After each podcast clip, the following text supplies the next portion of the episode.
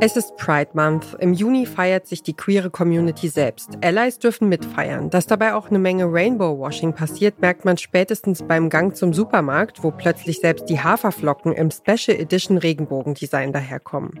Im Podcast-Podcast wollen wir uns nicht einfach einmal im Jahr mit dem Regenbogen schmücken und fertig. Deshalb nutzen wir diese Pride-Themenwoche, um euch sieben Podcasts zu empfehlen, die sich das ganze Jahr über nur mit Queerness beschäftigen. Es geht um queer-lesbische Sichtbarkeit im Alltag, um queere Sex Education, um den heißesten Gossip aus der Popkultur, um fiese Queers aus der Vergangenheit, ums Coming Out und um einen queeren Blick auf deutsche Eigenheiten. Queere Menschen und ihre Körper werden im Kontext sexueller Aufklärung und Gesundheit oft noch nicht mitgedacht. In der Schule, in Film und Fernsehen, in Familien. Sex Education dreht sich meistens um hetero- und cis-Personen. Man kann also sagen, guter Sex ist ein Privileg, für das queere Menschen vor allem Eigenarbeit leisten müssen. You're listening to Queer Sex Ed, a sex positive podcast that centers queer and trans people in discussions of sexual health, relationship communication, sex work, non monogamy, pleasure, and BDSM. Das ist Jay vom Podcast Queer Sex Ed und ihr hört den Podcast Podcast von Detektor FM. Der Podcast Queer Sex Ed soll queere Erfahrungen mit Sex teilen und normalisieren. Das Motto, jede Person sollte den Raum haben, die eigene Sexualität zu ergründen ohne dafür verurteilt zu werden. Im Englischen heißt das Sex Positivity.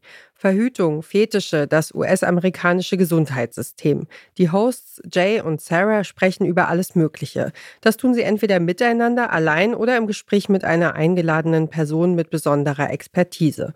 Zum Beispiel geht es um queere Performances und Dating. Katie Wutzig ist nicht-binäre Künstlerin und erklärt, warum es transfeindlich ist, wenn Menschen sagen, dass sie einfach nicht auf Transmenschen stehen.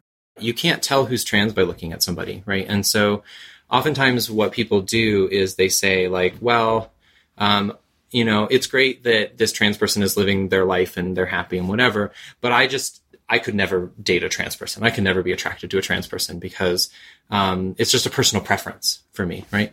And what's actually happening there is that you can't tell who's trans and who's not, right? And so I think sometimes people have this misconception that every trans woman looks a certain way or has facial hair or has visible Adam's apple or like these other things that people sort of try. And you see that in movies a lot too, right? Like there's a joke in the 40 year old virgin where like they're joking that the prostitute that he had sex with had big hands. So she must have been, um, a man, quote unquote, right? Instead of, um, so like that trope is sort of continued for a long time, but what the piece is really talking about is that since you can't know if somebody's trans, how do you know that person you're dating with on Tinder isn't a trans person? How do you know that cute person at work that you're flirting with isn't a trans person? Like, how do you know that um, the person that you're buying a drink for at the bar isn't a trans person, right?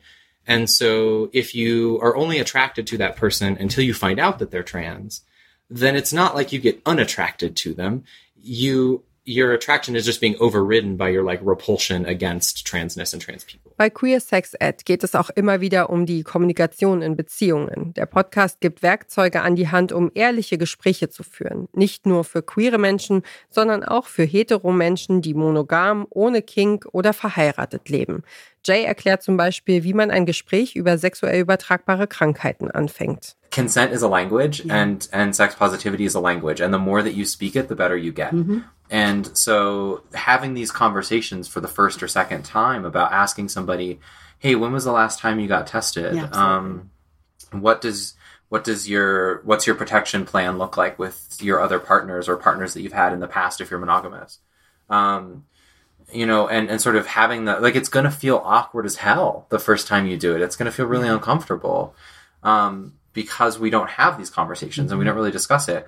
But the more you have those talks, the better you get at it and the more you find your own authentic way to have those conversations. Wie sehr denkt der Staat queere Menschen beim Thema Familienplanung mit? Vor welchen Problemen stehen Queers im Bereich Verhütung, Abtreibung und Adoption? Welche Erfahrungen teilen queere Menschen of Color miteinander? Co-Host Sarah gibt unter anderem Workshops zu Sex- und LGBTIQ-Plus-Themen an Schulen. Im Podcast erklärt sie, dass auch Klassenunterschiede, Sexismus und Rassismus eine große Rolle im queeren Alltag spielen und wie sie zusammenwirken. It's not like black women, for example, are just experiencing misogyny, they're always experiencing misogyny that's raced. And they're not experiencing racism, they're always experiencing racism that's gendered. Um, so outside of those things, then there's all these other pieces that need to be in place so that's not a barrier anymore. Um, what usually happens in kind of the way that people end up framing reproductive justice when they kind of take it out of its original context is they start thinking about it's about choice. It's about choice. But choice inherently centers white cis straight women because there's so many things that have to be in place for choice to be a thing that there's so much privilege in that when reproductive justice is really about focusing on access, equity, and liberation for women and girls and femmes.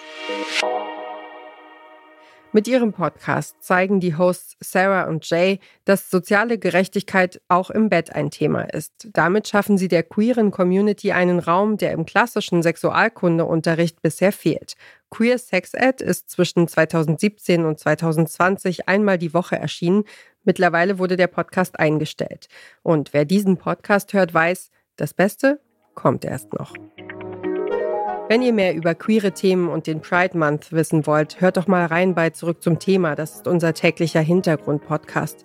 Da gibt es zum Beispiel eine Folge über Asexualität. Und folgt doch dem Podcast-Podcast auf der Plattform eurer Wahl, damit ihr keine Episode mehr verpasst. Dieser Tipp kam von Jana Laborenz, Redaktion Doreen Rothmann und Johanna Voss. Produktion Tim Schmutzler. Und ich bin Ina Lebetjew. Morgen sprechen wir dann hier über Tratsch und Tacheles. Wir hören uns.